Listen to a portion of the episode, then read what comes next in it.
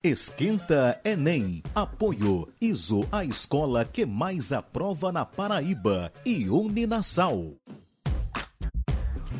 Olá, meus queridos. Aqui quem fala é o professor Sérgio Augusto. Vamos hoje dar uma análise né, nesse podcast da questão do início da idade, uh, da idade contemporânea, como também, principalmente, o foco do século XX.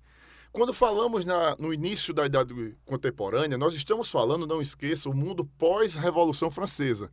Estamos vivendo uma influência da Revolução Francesa no século XIX, principalmente pelas ideias de derrubar o poder absoluto e, ao mesmo tempo, a entrada principalmente da fase do chamado capitalismo liberal, em que o capitalismo liberal ele vai se estruturar totalmente em cima da nova fase do, da Revolução Industrial, que é a segunda fase da Revolução. Professor, a segunda fase da Revolução Industrial, ela foi fundamental em que, no século XIX, nós estamos vivendo dentro da Europa, pós as guerras napoleônicas, um período de relativa tranquilidade. E essa, esse período de relativa tranquilidade, quando eu falo, não são de grandes guerras após Napoleão Bonaparte, tá? Deixar bem claro isso. Só que a Europa, na segunda fase da Revolução Industrial, ela inicia a fase de expansão pelos continentes da África e da Ásia. Que isso nós chamamos da corrida imperialista europeia, ou que nos assuntos do livro didático que vocês estudam, o neocolonialismo. Resultado disso, nós estamos chegando no final do século XIX. Vamos botar uma data mais ou menos por 1880. Qual é a realidade? A Europa, boa parte da África e da Ásia já estão dominadas, principalmente pelas duas potências, Inglaterra e França, e a Alemanha, juntamente com a Itália, que passa por um processo de unificação tardia, ela vai entrar nessa corrida. Professor, o que é que isso interfere para o final do século XIX? Vai interferir na Europa por vários motivos. Dois principais, porque começa a aumentar na Europa o sentimento nacionalista. Professor, esse sentimento nacionalista ele foi importante para a Primeira Guerra? Sim. Por quê? Porque começa os ingleses, começa os franceses, alemães e assim sucessivamente a se postarem, a se colocarem como uma grande nação cada uma. Então eu começo a ter aquele sentimento de amor à pátria. Ao mesmo tempo, nós estamos vendo a Europa caminhar para o seu esplendor. Que esplendor é esse? A chamada Bela Época, ou Bela Époque, ou traduzindo a Bela Época, que vai ser um período de, de tranquilidade, relativa tranquilidade, e uma prosperidade muito grande derivado dessa exploração que a Europa está fazendo sobre os continentes da África e da Ásia. Essa bela época também é importante que ela vai até 1914 e que essa época é também conhecida como a paz armada na Europa. Professor, por que a paz armada? Porque é o que eu quero construir com vocês a ideia de que a, a, a Europa ela está numa prosperidade econômica altíssima, ao mesmo tempo um acirramento entre os países por uma questão de domínio, principalmente entre Inglaterra e França versus a Alemanha, que está na conotação do Otto von Bismarck, do segundo Reich, do segundo grande império, e eles começam a desenvolver né, todo um processo né, de disputa que vai acarretar na Grande Guerra. E o que é a Grande Guerra? É o que nós conhecemos como a Primeira Guerra Mundial. Então, esse acirramento político na Europa, esse acirramento econômico na Europa, acarreta entre os países uma coisa bem básica: um desejo de guerra. Por quê? Porque a Primeira Guerra ela vai ser vista como a guerra para resolver todos os problemas. Quem vencesse teria a hegemonia na Europa e passaria a mandar no mundo.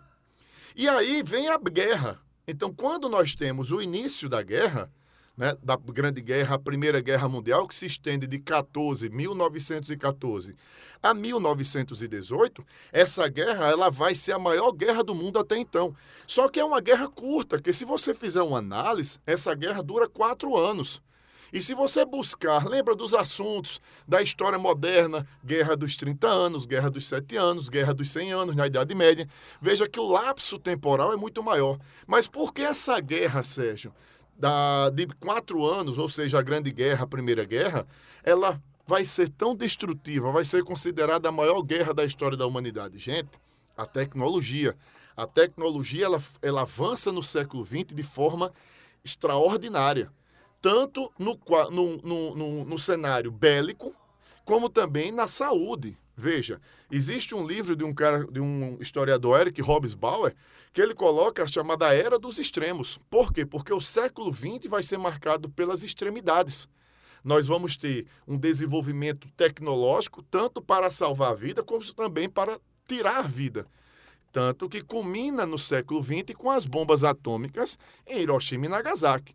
Mas voltando para a Primeira Guerra, a Primeira Guerra, então, ela vai ser fundamental para a história do século XX. Por quê? Porque nós vamos ter uma decadência da Europa, no sentido de dominação do mundo, economicamente falando e politicamente, e nós vamos ter a ascensão, a ascensão de uma superpotência, que já tinha um parque industrial forte, mas que durante a guerra, durante a Grande Guerra, os Estados Unidos ascendem como a grande potência econômica do planeta. E, ao mesmo tempo, diante dessa guerra, nós vamos ter uma coisa que fez tremer o capitalismo, que foi a ascensão do pensamento socialista assumindo o governo na Rússia com Lenin. Então, nós vamos ter a Europa decadente, após a Primeira Guerra, ao mesmo tempo a Europa destruída, com o capitalismo liberal em crise total, e a ascensão dos Estados Unidos como uma grande potência e o medo agora do sistema capitalista diante da formação de um país socialista na Rússia que vai se transformar em 1923 na União das Repúblicas Socialistas Soviéticas. Então, diante desse quadro inicial pós-guerra, nós vamos ter o medo, preste atenção, diante desse medo do socialismo e da crise do capitalismo liberal é que vai surgindo dentro da Europa, e não só na Europa como no mundo, né, a ascensão desse, dos pensamentos antidemocráticos e antiliberais, que nós estudamos nas salas de aula, né, e é muito propagado o pensamento nazi-fascismo. E que esse pensamento nazi-fascismo que vai ganhar o mundo não esqueça, apesar de falarmos somente da Alemanha nazista, como também da Itália fascista, né? mas o pensamento fascista e nazista ele, ele cresce pelo mundo. No Brasil, nós tínhamos um, pessoas que aderiam ao pensamento nazista. Nós tínhamos aqui no Brasil a AIB, Ação Integralista Brasileira, que era um partido fascista aqui dentro, liderado por Plínio Salgado. Pois bem, pois diante desse período pós-Primeira Guerra, veja que a, a, a, o século XX ele vai ser marcado por todo, esse, por todo esse processo. Então, a Primeira Guerra foi fundamental. Então, a partir da Primeira Guerra, nós vamos ter a decadência da Europa e a ascensão de dois países fortes, a exemplo da União Soviética, que vai se formando, e os Estados Unidos. Só que a, a Europa vai se reconstruindo. E essa reconstrução vai gerar uma nova guerra, porque a Alemanha ela usa né, dessa sua reconstrução, um fator decisivo é a, o revanchismo.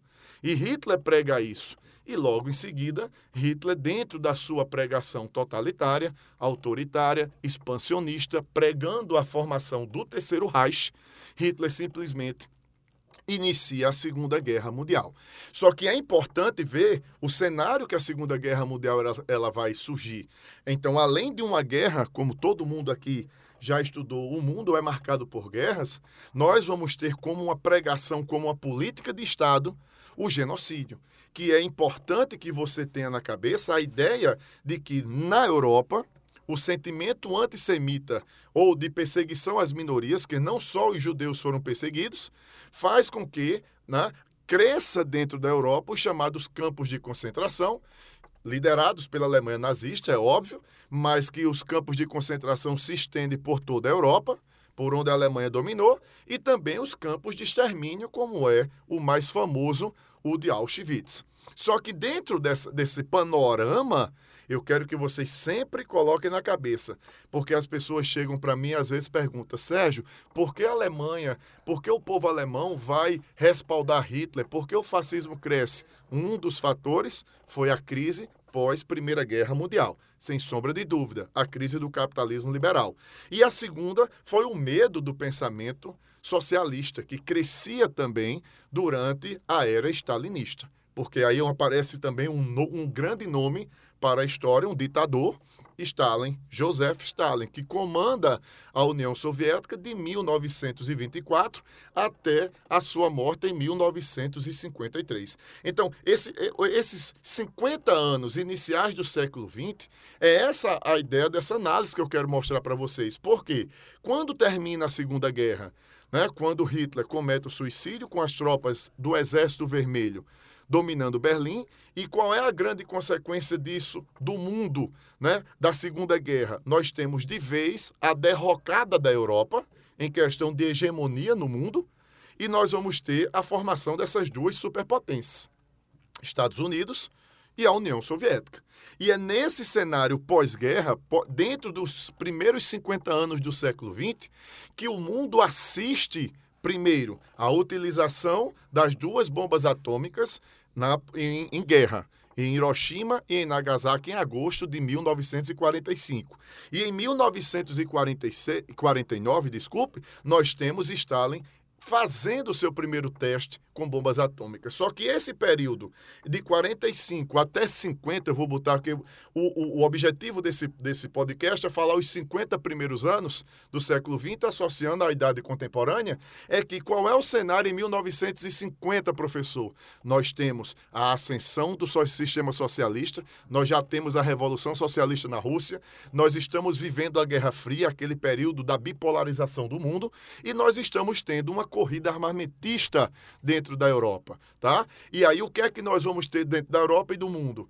toda uma mudança. Então, a partir do momento que nós fizemos uma análise breve dos 50 anos do século XX, iniciando, vale salientar, desde a idade contemporânea pós-Revolução Francesa, mas o objetivo desse podcast foi deixar você um pouco inteirado das mudanças que nós tivemos nos 50 primeiros anos do século XX. Então, um abraço, fiquem com Deus e até a próxima. Esquenta Enem. Apoio ISO, a escola que mais aprova na Paraíba. E Uninasal.